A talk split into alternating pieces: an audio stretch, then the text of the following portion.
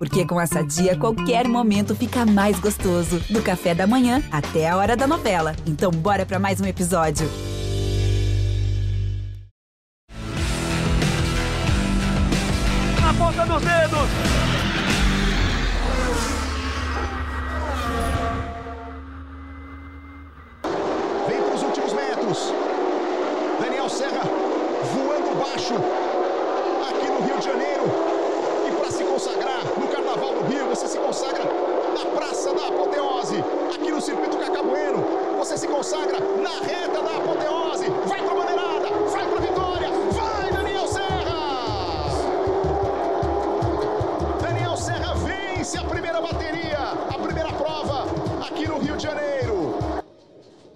Gomes vem à frente, mas não vale, porque ele fez a ultrapassagem em bandeira amarela.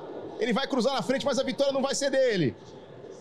Vem chegando ali o Ricardo Maurício na segunda posição. O Ricardo Maurício vai ser o vencedor. Vai pra bandeirada, vai pra vitória. Com o VAR, Ricardo Maurício. Tira esse time comemorando aí. O Ricardo Maurício que venceu a segunda. Mas é isso aí, se precisar, né? Só para efeito Boa. de arquivo. Boa tá? ideia. Mas a celebração tá toda. Se a notícia ruim vai chegar pro Marcos Gomes, ainda não chegou.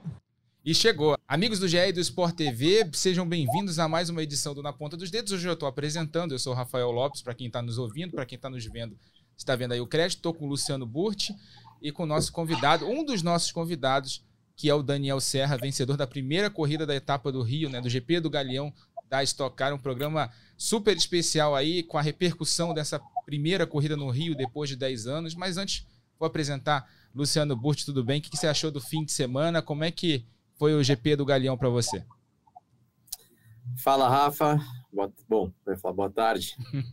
Fala, Daniel, tudo bem? É seguinte, ó. É, para quem estava de fora, eu acho que parece muito mais simples e fácil do que foi para quem estava dentro do carro, né?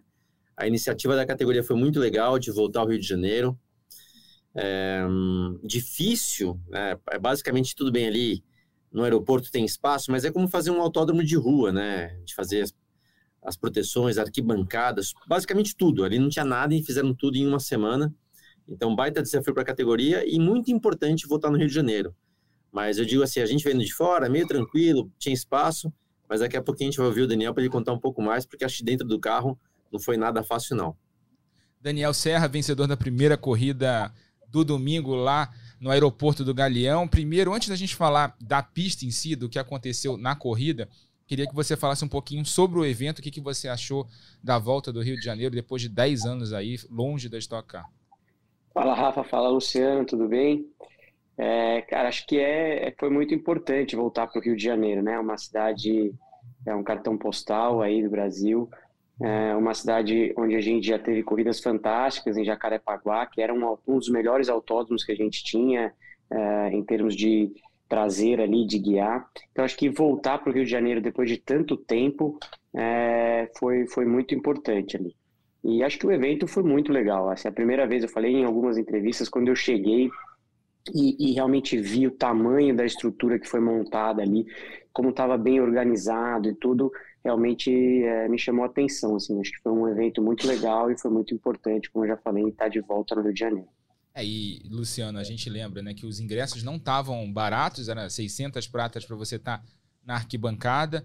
É, mesmo assim, estava tudo lotado. A gente viu as arquibancadas cheias no, no, no, domingo, também os camarotes lotados, todo mundo aproveitando o evento. A visitação super cheia, né, né, Daniel? Vocês tiveram bastante trabalho lá com o público na manhã de domingo. Funcionou muito bem. E eu tava, tenho aqui alguns números legais assim para a gente ver o impacto de uma corrida da Stock Car é, num, no estado, né, na cidade onde ela é realizada. Né? Um estudo inédito do Centro de Inteligência de Economia da Secretaria de Turismo do Estado de São Paulo aponta que a Stock causa um impacto econômico de até 30 milhões por etapa nas cidades por onde ela passa. Então você pega, pega os últimos 10 anos que o Rio de Janeiro não recebeu uma etapa, né, porque não tinha autódromo, né, depois do fim é, do autódromo de Jacarepaguá, olha quanto dinheiro foi perdido pela cidade, fora o potencial turístico. Eu estava comentando hoje aqui, antes da gente entrar no ar com o pessoal aqui da redação, a gente ouviu muita gente que não normalmente não tem interesse por automobilismo falando da corrida da Stock Car no Galeão aqui na cidade. Se comentava, você ouvia, o pessoal me perguntava, pô, pena que o ingresso tá caro, mas eu queria ir, aí acabou conseguindo ir. Foi. movimentou a cidade, foi bem divulgado e eu acho que funcionou muito bem, né, Luciano? Sem dúvida, Rafa. A gente realmente viu ali, vou te falar, arquibancada cheia, não era uma arquibancada fácil às vezes, né?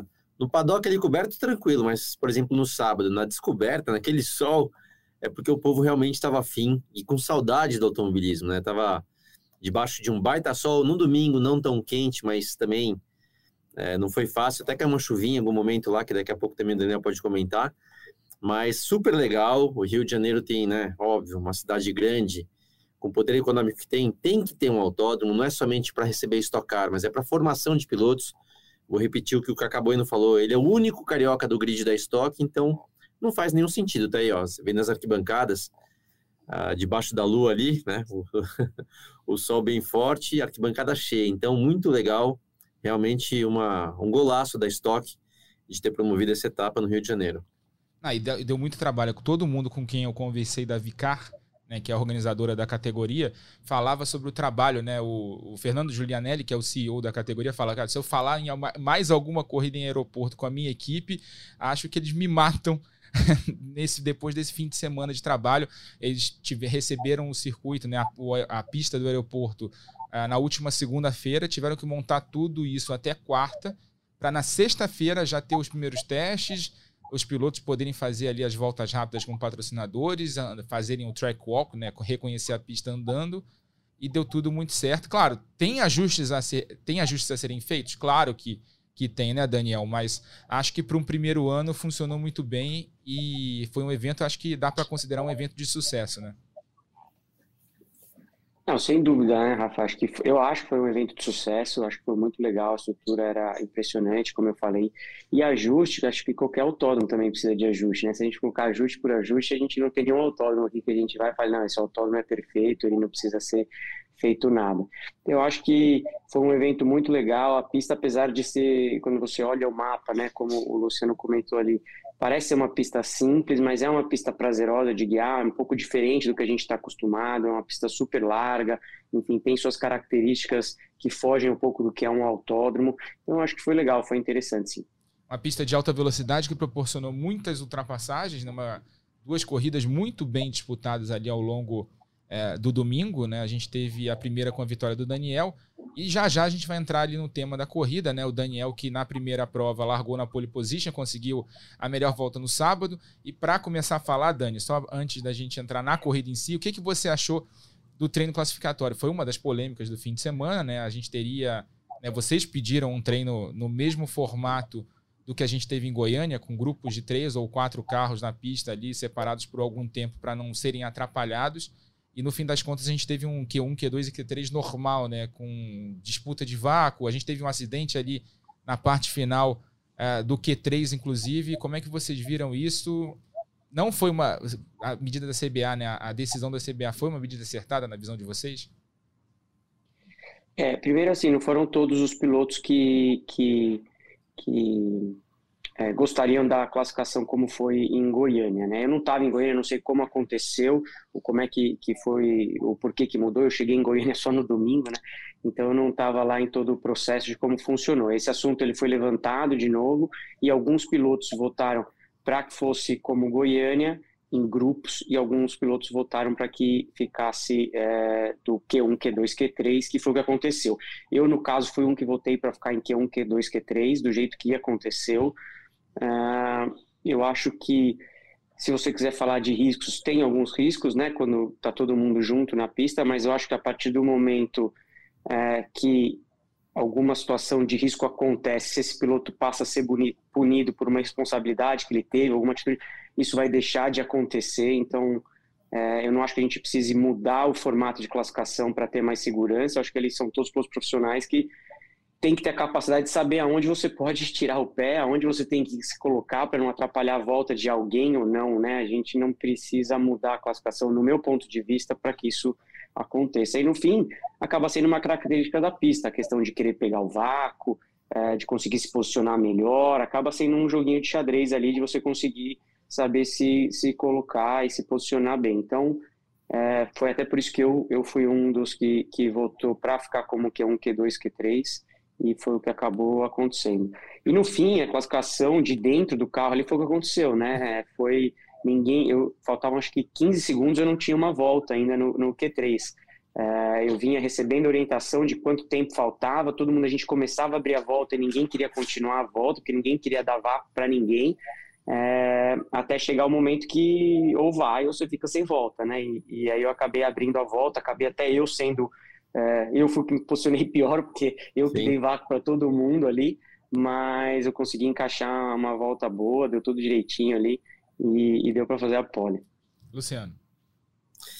Não, eu vi essa volta, Daniel, e na verdade vocês nem. Você tava, era você, o Ricardo, acho que o Suzuki. E o Suzuki. Isso, nem aqueceram o pneu direito também, né? Estavam muito bem devagarzinho, então vou te falar que você tirou meio da cartola mesmo, né? Você conseguiu uma volta boa de cara pro vento. Até o Ricardo vinha atrás de você, foi, pô, Ricardo, você deu bem nessa, né? Mas não encaixou a volta dele. Então teve muito mérito assim de conquistar pole. Até falo também o seguinte, nessa questão de faz Q1, Q2, Q3 ou não, tem muito a ver também, Rafa, com a questão dos carros, né? Quem tá de Toyota, que tá com aparentemente uma performance melhor, não quer Q1, Q2, Q3, porque não quer dar vácuo para ninguém, vamos sozinho que a gente se garante.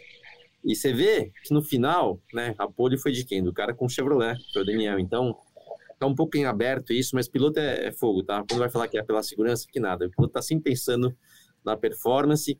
E só vou puxar, a gente está falando já de classificação, né, e vamos falar de corrida. Quando eu falo que para quem estava de fora foi tranquilo, entre aspas, né, tranquilo, é, para quem está de dentro, eu vou chutar algumas coisas aqui, tá, Daniel? Não, não falei com ninguém, mas, por exemplo, né? É, falta referência na pista, então não é fácil chegar lá, achar ponto de freada, uh, né? Uma pista super larga, que até pela visibilidade do carro, falta visibilidade. Eu acredito que algumas vezes você está descendo a reta, você olha para o retrovisor, você não sabe se tem alguém mais para lá ou mais para cá, né? Então, visibilidade difícil.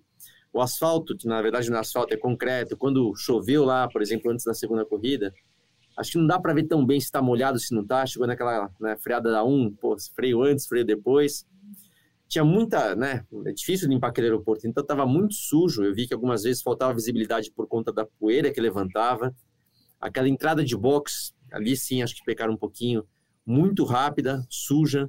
Até teve acidente do Rubinho por conta dessa sujeira, né? O Beto Monteiro rodou, levantou o pó, o Gemenes tirou o pé e, bum, deu uma pancada forte. Então, assim, estou trazendo algumas coisas que é, esse é o interessante, né, cara? Não tem nada de simples, acho que não foi nada fácil, tinham desafios, por mais que você não está numa pista de rua que tem muro próximo, lá não tinha nenhum muro, mas são coisas que acontecem de dentro do carro que é uma grande dificuldade. Então, não sei se você viu tudo isso que eu vi, obviamente, mas você pode contar um pouquinho das dificuldades dessa corrida.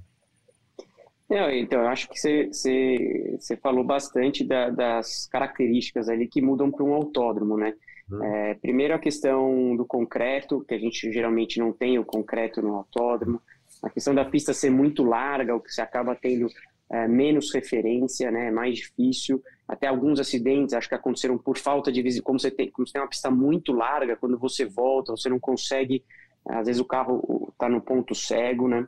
Que acho Sim. que foi até o caso do acidente do, do Matias com o César Ramos no Q3, né? Que o Matias uhum. saiu para fora quando ele voltou, ele com certeza não viu o carro do César Ramos.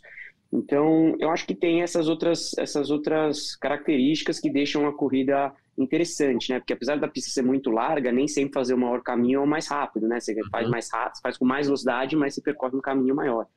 Então, acho que tinham várias coisinhas interessantes. A pista é muito ondulada, não são uhum. bumps fortes, tinha um só uma, uma, uma, depressão ali na reta oposta, mas a pista é sempre muito ondulada nas freadas, na parte de tração.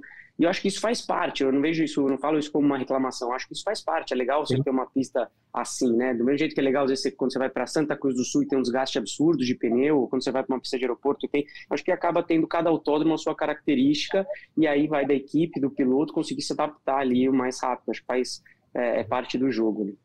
Tá foi, certo. E foi uma dinâmica de corrida, né, Daniel? Parecida com a, as corridas de anel externo, como era a intenção. A gente viu ali a disputa enorme pela segunda posição na primeira corrida e você acabou conseguindo abrir uma vantagem, ainda contou com um belíssimo trabalho da equipe no, no teu pit stop, né?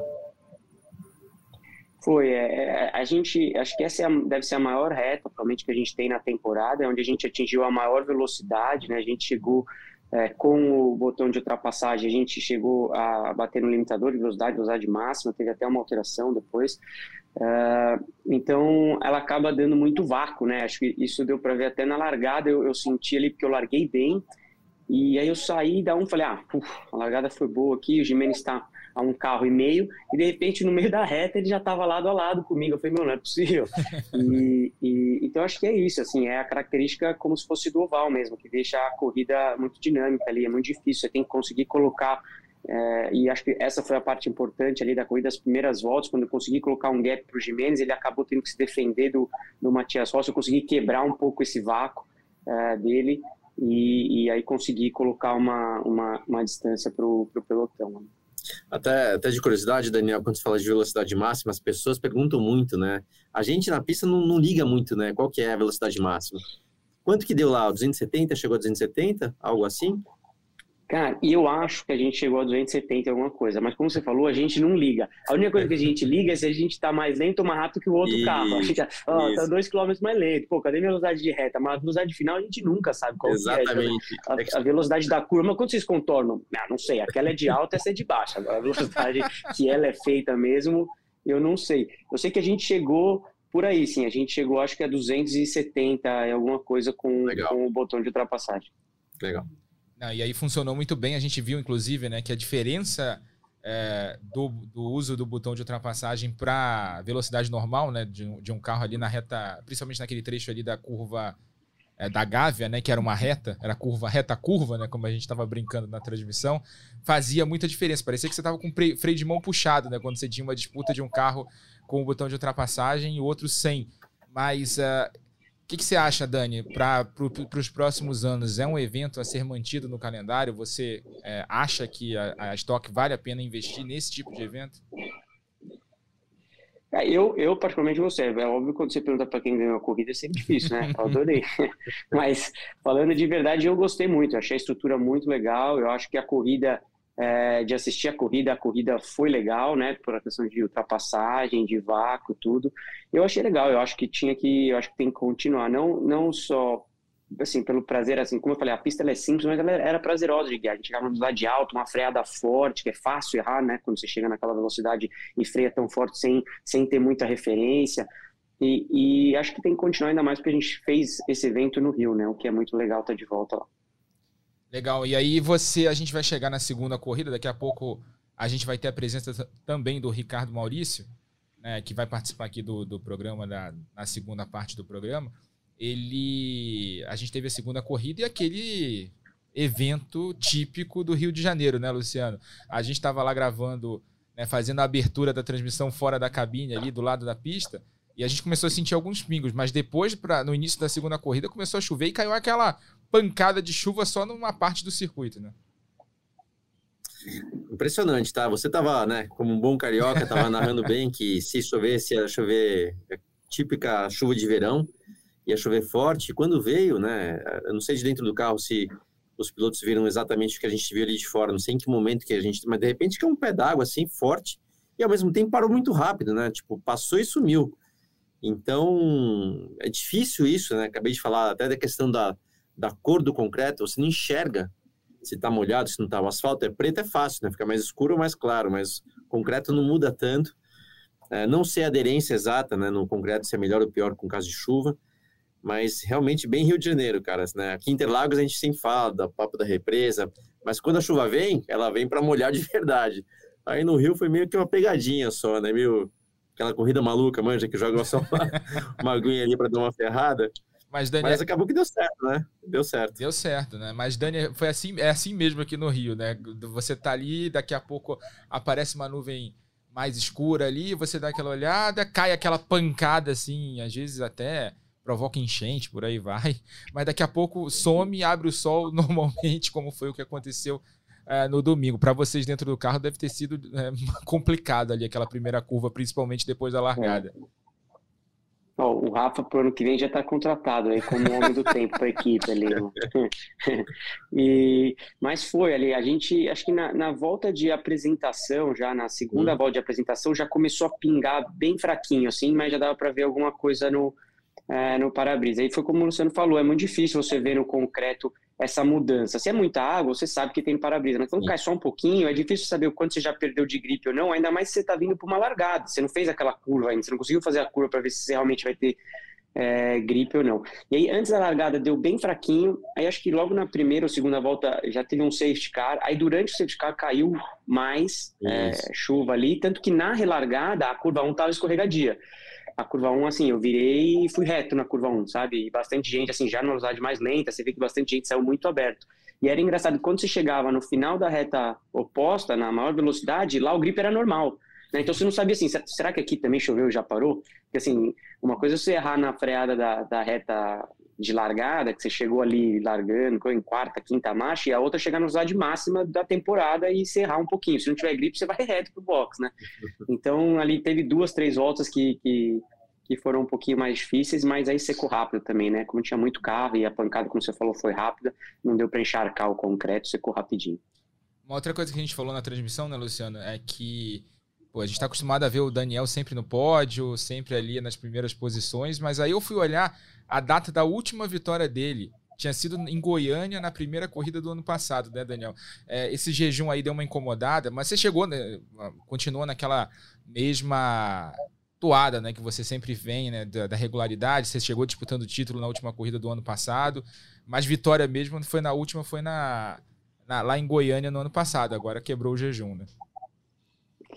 Eu acho que, é lógico que a gente está sempre querendo ganhar a corrida, né? Mas eu acho que o formato do campeonato, como o campeonato, como o regulamento é escrito, dependendo de onde você está, isso acaba.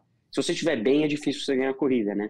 É, como você falou, é, para contar a história resumidamente, ano passado, na primeira etapa do ano passado, a gente brigou pela pole, ficou acho que a um, dois milésimos do Kaká era uma etapa que estava todo mundo sem peso, né? Porque é a primeira etapa do ano. Ganhamos a primeira corrida, saímos líder e a partir daquele momento eu já tinha 30 quilos no meu carro. E esses 30 quilos eu usei durante a temporada inteira, até o momento, acho que na oitava etapa, não lembro exatamente quando o Casa Grande passou, eu caí de 30 para 25, que ainda é muito peso. É, e aí é muito difícil você brigar pela vitória, né? A gente sabe que a Stock Car é um, é um campeonato que está brigando por um décimo, a pole, às vezes, um décimo tem três, quatro carros, e 30 quilos faz, é, faz muita diferença. A gente não, eu não consigo te falar exatamente quantos 30 quilos é, ele, ele dá de diferença de tempo, isso vai mudar de pista para pista, enfim, mas ele atrapalha. E, e aí, a partir daquele momento, foi muito difícil ganhar uma corrida ou brigar por uma pole position de novo. Eu acho que até o próprio Gabriel, quando ele virou vice-líder do campeonato no ano passado, ele não ganhou mais nenhuma corrida. Ele ganhou duas corridas antes de colocar peso, a partir do momento que ele ficou com peso lá com 25 quilos, aí o campeonato é meio que isso, é você conseguir ir marcando o máximo de pontos que dá, fazer uma combinação de corrida 1 com corrida 2. Acho que o regulamento em si acaba é, tornando difícil para quem está bem ganhar a corrida. E você já está na liderança do campeonato com 99 pontos contra um ponto à frente do Gabriel de novo ali, brigando pelo campeonato. E com os 30 quilos. E com os 30 quilos, exatamente. Voltou a ter os 30 quilos, né, Luciano? É. Ah, e essa questão, eu concordo também que é difícil falar quanto que dá exatamente, mas eu vou chutar, deve dar uns 3 décimos aí, e varia de pista para pista, tá? Só que o peso não é somente você medir os 3 décimos numa volta, por isso que eu falei que é meio também variável. Mas com mais peso, você desgasta mais pneus, né? Você geralmente desequilibra o carro, né? Então, tem todo um contexto aí, e, e realmente concordo que na, nesse regulamento de estoque, e a ideia é essa, né? Dar uma ferradinha em quem está liderando para dar uma equilibrada no campeonato.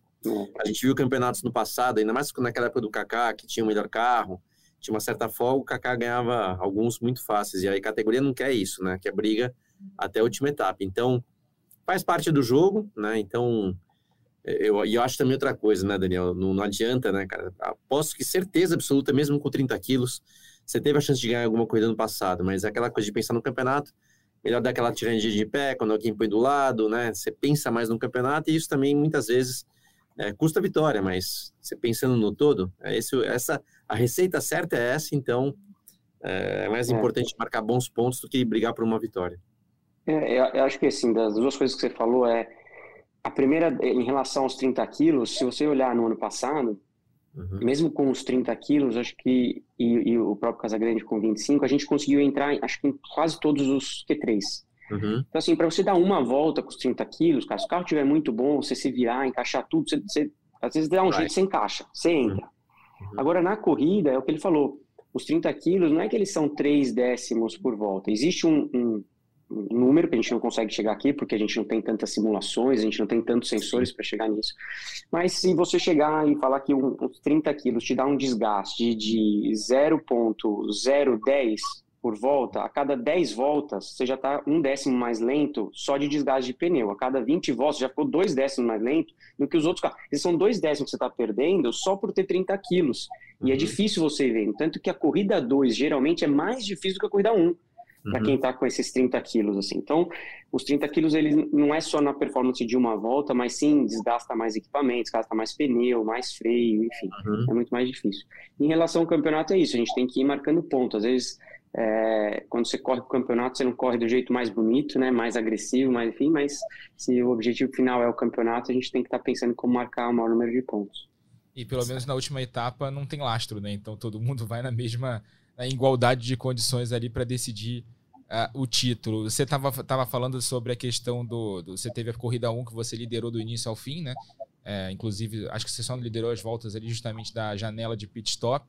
E na segunda prova você já teve que brigar ali no meio do pelotão, ficar trocando ultrapassagem. Nessa pista deve ser realmente uma sensação complicada, né? É, a corrida 2 ela é muito. depende muito das primeiras voltas ali, onde você acaba caindo na largada, porque quando você inverte, quando eu larguei de décimo, né? Então você larga próximo de pilotos que se prepararam muito para a corrida 2, né?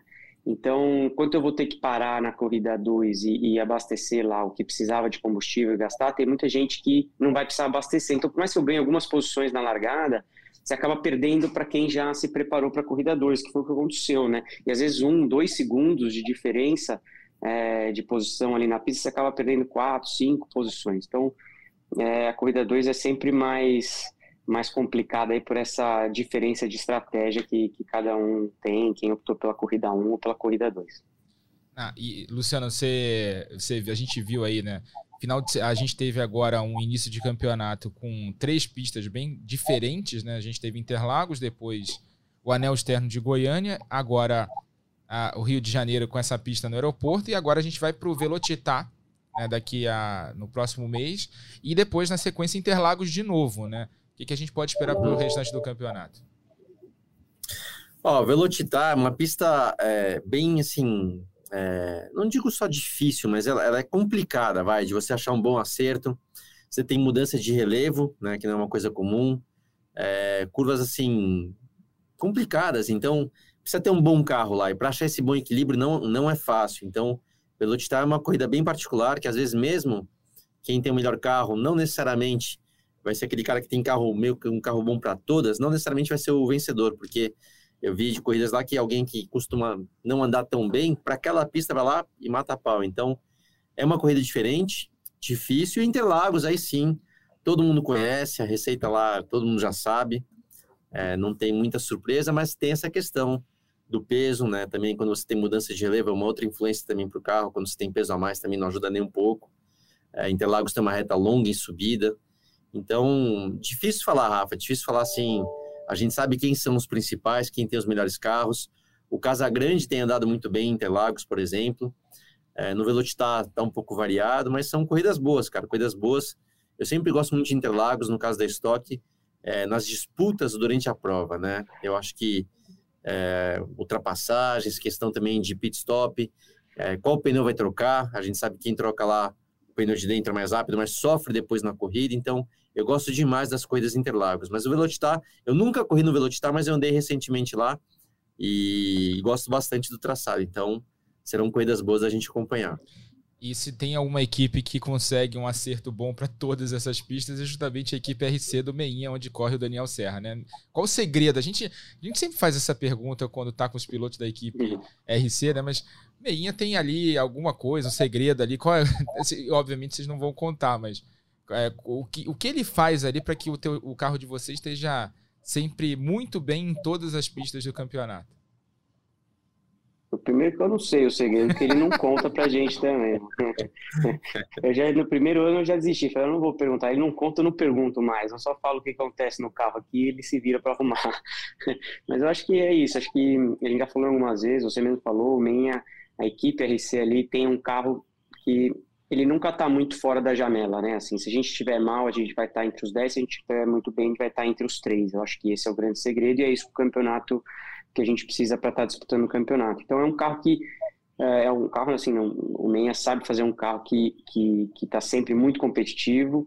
É, eu já falei algumas vezes que eu acho que é, o maior ponto positivo ali do Menha é como ele consegue interpretar bem o que a gente quer do carro e fazer isso funcionar né, no, no, carro. A gente fala o que está acontecendo e ele consegue, enfim, entender bem o que a gente precisa que o carro faça para o nosso jeito de guiar.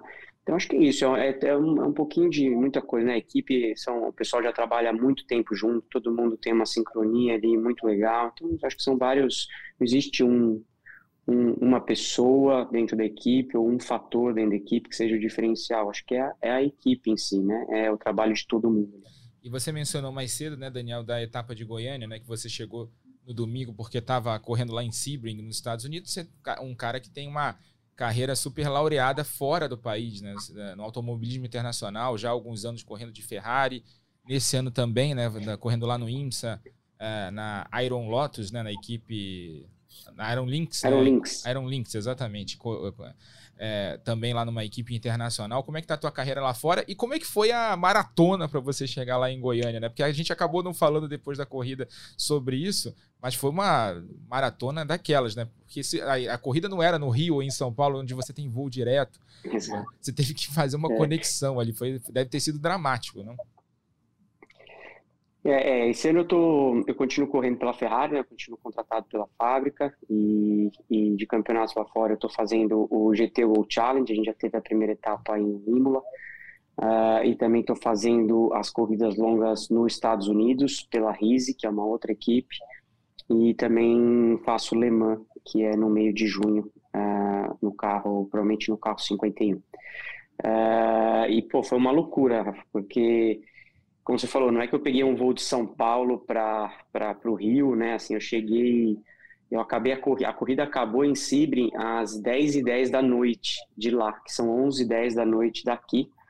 Uh, a gente conseguiu fazer, aí, montar toda uma logística para eu sair ali do aeroporto de Sibrim e, e, acabei chegando em Goiânia por volta das 9 e meia da manhã, 10 horas da manhã é, exausto, morto, é, porque não é só que eu passei a noite no, no avião, mas também porque eu tinha acabado de fazer uma corrida de 12 horas, né? Eu, eu guiei acho que 4 horas e meia dessas 12 horas, é, numa pista que é muito difícil, que é Sebring, que coincidentemente é uma pista de concreto, é uma pista no aeroporto ali, né, do lado de, do aeroporto de Sebring, uh, com, que é conhecida pelos bumps, né, é, depois que você andar lá não dá mais para reclamar que tem bump, porque Até te é perguntei isso, né, sobre, já, sobre o aeroporto, é, né. Não, se, Sebring é diferente de tudo que você já viu, assim, são bumps, é, mas são bumps, né? não é bump, é um, é um pulo e concreto, e tem buraco de um pedaço do outro do concreto, aquelas borrachas, assim, é diferente do que você já viu, é muito legal guiar lá, mas é muito cansativo e estava muito quente, né?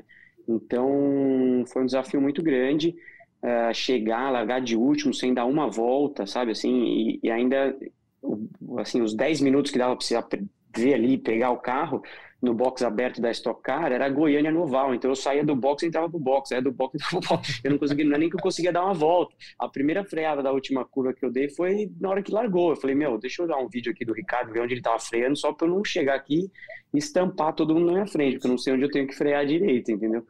É, mas, pô, foi foi muito mais do que a gente esperava, muito mais do que eu tinha como meta, a quantidade de pontos que a gente conseguiu fazer. Eu terminei em 16 na primeira e e quarto na segunda, na segunda corrida, né? Marquei acho que 22 pontos no total.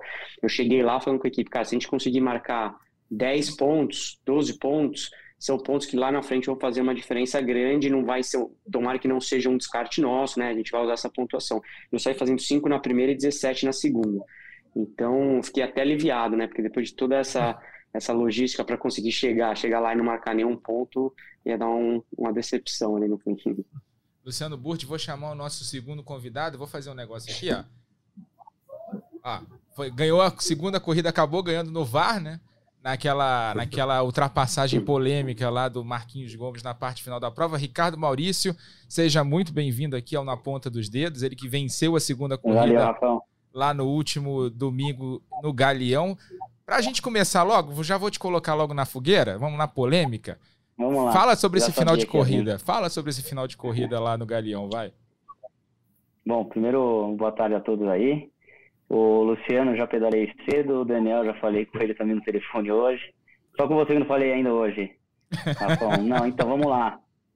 Não, na verdade, é, naquele finalzinho de corrida ali, é, todas as voltas, o Marquinhos estava muito forte no final de corrida, não sei qual foi a estratégia dele, quantos pneus que ele trocou, se ele deixou trocar dois, três, mas realmente no final da corrida ele estava um pouco mais rápido do que eu, tracionava muito bem, então eu, e lá tem vácuo, então eu tinha que vir sempre já me defendendo, né? Se você pegar algumas imagens, conseguir pegar algumas imagens anteriores, com e sem push, eu me defendia dele porque ele estava vindo no vácuo.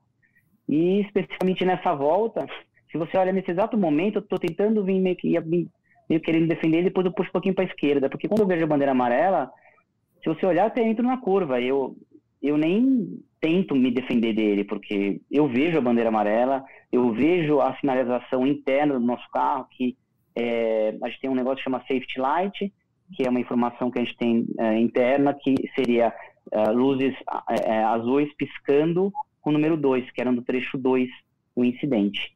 É, e também não tinha como falar que não tinha acidente, porque ali o acidente foi na frente de todos os boxes, todas as equipes conseguiram ver que tinha um acidente ali e aquele ponto não podia ter ultrapassagem.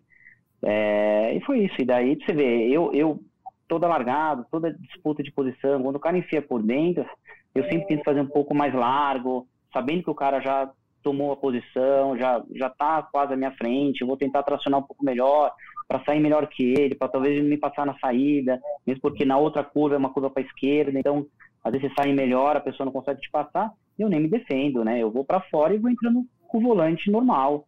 Não, não pode ultrapassar. Eu tomei uma puta porrada na lateral. Ele realmente deu uma forçada na aproximação. Meu volante ficou assim, ó. Depois que eu te mando o vídeo. Ficou totalmente torto. É, barra de direção, o pessoal da minha equipe falou, meu, entortou muito a barra de direção.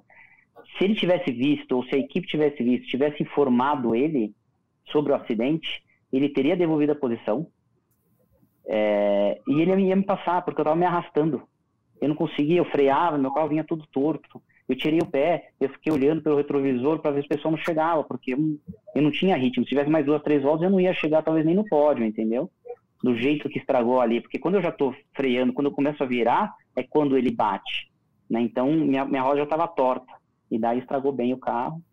Mas foi isso. Lá eu, eu já sabia que não podia ter tido outra passagem, porque muita, muitos viram a, a bandeira amarela no finalzinho, né? Que já estava bem ali naquele posto. Você olhando a, a gente vindo de, na reta de frente, estava no posto à direita, mas tinha uma outra amarela do lado esquerdo, que demorou para reprisar e para o pessoal colocar na, nas imagens, né? Então, foi isso que aconteceu. Né, Luciano, você na hora lá, você falou, no momento da ultrapassagem, falou das bandeiras amarelas. É, não, tava claro, assim, a imagem que a gente estava vendo, não, mos- não dava para ver bandeira, mas tinha um carro lá parado, então, assim, é óbvio que tinha bandeira amarela, né, não tem nem muito que a gente ficar discutindo sobre isso, é, levantaram uma polêmica aí, mas não vem ao caso, eu acho. Acho que foi uma ótima corrida do Marquinhos, realmente tinha uma estratégia boa para a corrida 2, estava mais rápido que o Ricardo naquele momento, teve a chance de brigar pela vitória, até isso é interessante, o Ricardo me contou hoje, Aliás, me contou hoje o seguinte: estava pedalando eu forte, quando olha tem um cara no meu vácuo. Fala de vácuo, vácuo. De repente, esse cara aí, ó, sem eu ver, já chegou junto. Aí a gente conversou bastante. E ele falou que realmente o Marquinhos estava mais rápido. Legal ele falar que né, se Marquinhos tivesse devolvido a posição, ele teria ganhado a corrida do mesmo jeito que o Ricardo estava com esse problema depois da, né, da batida entre os carros. Mas são coisas de corrida, cara. Então, é, a bandeira amarela estava lá, eu, eu, eu gostaria que a direção de prova tivesse reagido mais rápido, não por nós, mas para quem está assistindo, né? Ver lá quem venceu a corrida, que depois vai saber que não foi, não foi esse, foi outro. Então, acho que era uma decisão rápida ali, porque estava claro né, que tinha que ser feito. Mas, enfim, é, competitiva estoque, legal de ver o Ricardo, é, foi quem mais marcou pontos na, né, nas duas corridas, então, é, ótimo trabalho dele e ótimo trabalho da equipe, né? Daniel vencendo a primeira, ele vencendo a segunda. E foi bem legal no, no final de semana. E mais uma prova, até uma coisa legal, quando eu falo das, das dificuldades de correr no Galeão, Rafa, o Ricardo me contou uma coisa legal também hoje, que depois do toque com o Marquinhos, o espelho da direita dele é, não dava para enxergar direito. E aí a pista é tão larga, né, Ricardo? Conta aí o que você fez, que é mais legal você contando, né? Não, o que aconteceu? Primeiro, é, o Daniel, ah, eu acho que ele vai voltar aí, tinha caiu a conexão aí, voltou. Minha internet tá boa, acho que é a sua que tá ruim mesmo. voltei, voltei, voltei, voltei. Tava olhando aqui, respondendo pra ele, daí caiu do lado. Eu, na verdade, quando tive o toque com, com o Marquinhos, meu espelho da direita subiu. E lá a gente tem três curvas para a direita e só uma para a esquerda. E eu, meu, só que no, na, depois da curva 1, que a gente entra naquela reta grande, o rádio não funciona, aqui fica muito longe. Eu encostei o dedo no rádio e só chiado, porque eu estava perguntando para ele se tinha alguém atrás de mim, porque meu espelho da direita estava levantado, o do meio a gente só vê motor, não vê nada, eu só tinha da esquerda. Eu comecei a puxar devagarzinho para a direita, com receio de ter alguém do meu lado. Hoje em dia, se tem um cara do seu lado, você começa a puxar, o cara não tira o pé, você vai rodar pro meio do mato. E eu querendo saber se tinha alguém do meu lado direito, eu não conseguia ver. Daí eu fui puxando, puxando, eu olhei pelo, pelo espelho da esquerda, vi que o pessoal estava mais longe, e daí eu fui mais tranquilo, assim, mas é, a visibilidade nossa dentro do carro e a visibilidade para a gente ver os espelhos provisores, até numa para se defender é muito ruim, é muito é difícil, não é, não é, não é fácil não. Não, você agora a gente estava falando sobre a, antes de você entrar, Ricardo, a gente estava falando sobre o trabalho do Meinha, né? A gente tem o Daniel na liderança do campeonato e você na quarta posição, né? Mais uma vez, vocês dois ali na, perto da ponta é, do campeonato. Né? O que, que tua expectativa aí para o restante do campeonato, Ricardo? Bom, é, o nosso carro sempre bem competitivo nos últimos anos. Lógico que a gente viu aí que o Casagrande bem forte, né? Ano passado, esse ano, mesmo com 30 quilos, estava ali entre os, entre os top 5, disputando ali com a gente. Daniel muito forte, com 15 quilos nessa corrida, curva 1, curva 2, a gente era muito igual. Agora aquele Szinho lá eu não conseguia fazer igual ele. Meu carro não, não copiava igual. E daí o Jimenez, para ajudar, deu uma atrapalhadinha ali, porque estava mais lento, e amarrava, amarrava, e o Daniel só indo embora, só indo embora, só indo embora. E daí até tentei uma, uma estratégia diferente ali, de puxa, acabou dando errado. Mas vamos ver. O Casa Grande sempre muito forte no Velocitar. Tem uma corrida, tem uma corrida dupla solar, né? A gente chegou a ter o ano passado duas corridas lá. É, e logo depois vem Brasília, teoricamente, corrida, corrida dupla, né? Uma no sábado, uma no domingo, que ninguém sabe o que realmente vai acontecer, quem é forte, quem não é. Que faz tanto tempo que a gente não anda lá, que vai ser uma incógnita para todo mundo ali. Mas a gente sabe que o Casa Grande é forte é, na, na corrida do Velocitar. Daniel também muito forte lá. É, agora o Daniel de 15 foi para 30, vai piorar um pouquinho. Eu fui para 15 quilos, Casa Grande 25. Não é fácil, uma pista com muita, muitas freadas fortes, né, em descida, e a gente também tem muitas subidas. O peso faz uma boa diferença lá. Também temperatura lá é muito quente, isso daí atrapalha bastante, mas é, poxa, o Daniel conseguiu aí é, ir super bem aí com a nossa equipe ano passado na disputa do título mesmo pesado, então a gente espera que a gente tenha aí uma evolução do nosso carro e que a gente continue ali brigando pelo, pelo campeonato. Mas, como você falou, minha tá sempre ali, uma ou outra a gente acaba não indo tão bem, mas é sempre carro competitivo. Talvez classificatória a gente não é tão forte, o Daniel fez pole agora, mas é, ele sempre teve pesado nesses últimos dois anos, esses últimos três anos, né? Quatro anos. E isso daí dificulta bastante. Mas eu acho que nosso carro de corrida é, é um carro um carro bom, eu acho. Luciano, a gente vai ter a próxima etapa, então, dia 15 de maio no Velocitar. E depois a quinta e sexta etapas, né? Dia 2 e, e, e 3 de julho em Brasília, né? A volta de Brasília, né? A gente falou do. saudou aqui a volta do Rio de Janeiro. Tem que também comemorar a volta de Brasília, finalmente com o autódromo reformado e depois Interlagos no fim, no fim de julho, no dia 31, né? Uma, uma sequência boa ali do campeonato entre maio e julho. Uh, e você vê tudo, claro, aqui nos canais Sport TV, né? A gente sempre mostra a classificação da Stock Car e as corridas. Mas para a gente encerrar o programa, né? Faltando aqui na reta final já, faltando uns 10 minutinhos para a gente acabar. Luciano Burti, Grande Prêmio da Austrália, vou falar um pouquinho de Fórmula 1. Obviamente, não sei se o Daniel e o Ricardinho conseguiram encontrar tempo ali de ver a Fórmula 1, mas a gente teve vitória mais uma vez de Charles Leclerc, é, com domínio grande da Ferrari, inclusive com discussão com o engenheiro no final da corrida para fazer melhor volta, quando ele já tinha uma melhor volta muito boa. O engenheiro falou: não, não precisa fazer melhor volta. Ele foi lá e fez a melhor volta no fim da prova. Luciano, Ferrari sobrando nesse início de ano, né? Sobrando. Quando a gente viu, eu não vou lembrar a corrida agora, que eu lembro daquela que o Hamilton, não sei se foi na Inglaterra, que na última volta de pneu duro o cara foi lá e fez a melhor volta, né? Isso.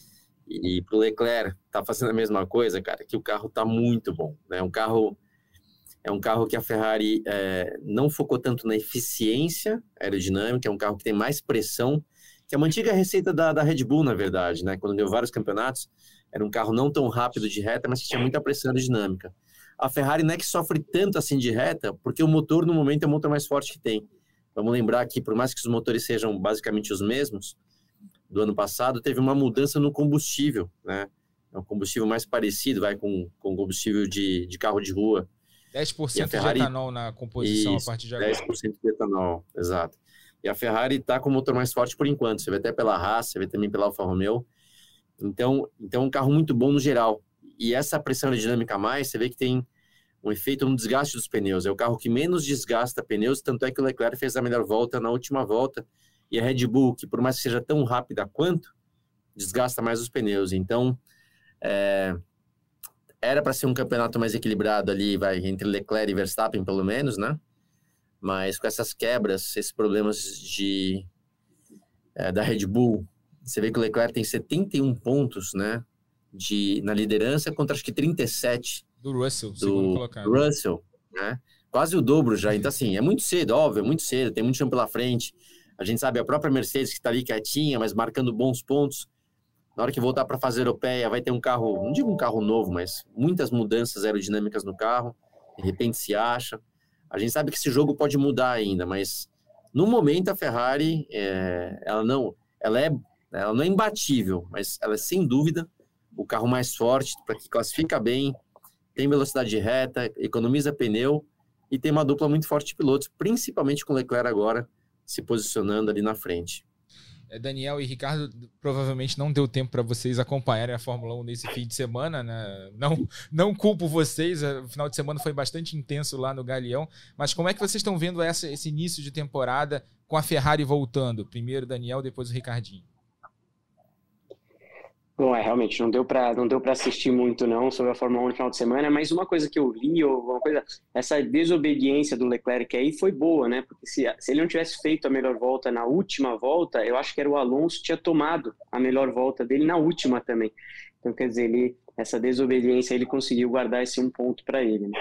Eu acho legal, acho legal caras novas ali, é, volta, é, entrando na disputa do campeonato, acho realmente eles estão muito bem. Eu vejo o Leclerc realmente bem como momento, você vê eles na, na, nas disputas, quando ele teve com o Verstappen, como ele se posiciona bem, como o cara está realmente é, maduro, na classificação está entregando ali a volta quando tem que tirar, naquele, naquele décimo final, então acho que ele está muito bem e obviamente acho que agora, nesse momento do campeonato, o favorito é ele, né? Ricardo. Eu, na verdade, não acompanhei nada no final de semana, estava focado lá no estoque, mas é isso aí, eu, eu, o cara tá superior, até acho um pouco. Achei esquisito quando eu vi a classificação e vi o, o Sainz largando mais para trás, eu até assustei um pouco. É, a gente não tá dentro das equipes ali para saber realmente o que está acontecendo, mas o Leclerc está superior, está diferenciado ali. É uma pena, por um lado, porque o ano passado foi muito legal de assistir as corridas uh, entre Hamilton e, e, Verstappen. Seria legal ter um carro um pouco mais competitivo para a gente ver um pouco mais de briga e não realmente essa disparidade aí de pontuações no campeonato. Daqui a pouco ele vai começar também a jogar um pouco com, com pontuações e com o que ele puder fazer uh, ah, para garantir aí o campeonato para a equipe e para ele. Luciano Burti, para a gente encerrar a Fórmula 1, para já encerrar o programa também, Próxima corrida daqui a duas semanas. Grande Prêmio da Emília-Romanha em Imola, dia 24 de abril, no domingo. Uh, promessa de novidades no carro da Mercedes para lá. Né? Não, deram, não deu tempo de chegar a, a, as atualizações prometidas para a Austrália, problema de frete. A gente está vivendo esse problema aí no mundo, principalmente por causa da guerra lá da Ucrânia e da Rússia. Uh, mas a promessa é que a Mercedes vem um pouco mais forte lá em Imola. E, como você bem disse, ela fazendo aquela gestão do, do, do, prejuízo, conseguindo marcar sempre bons pontos ao longo dessas três primeiras provas. ele, eles foram muito melhor do que esperado pelo carro pouco competitivo, né?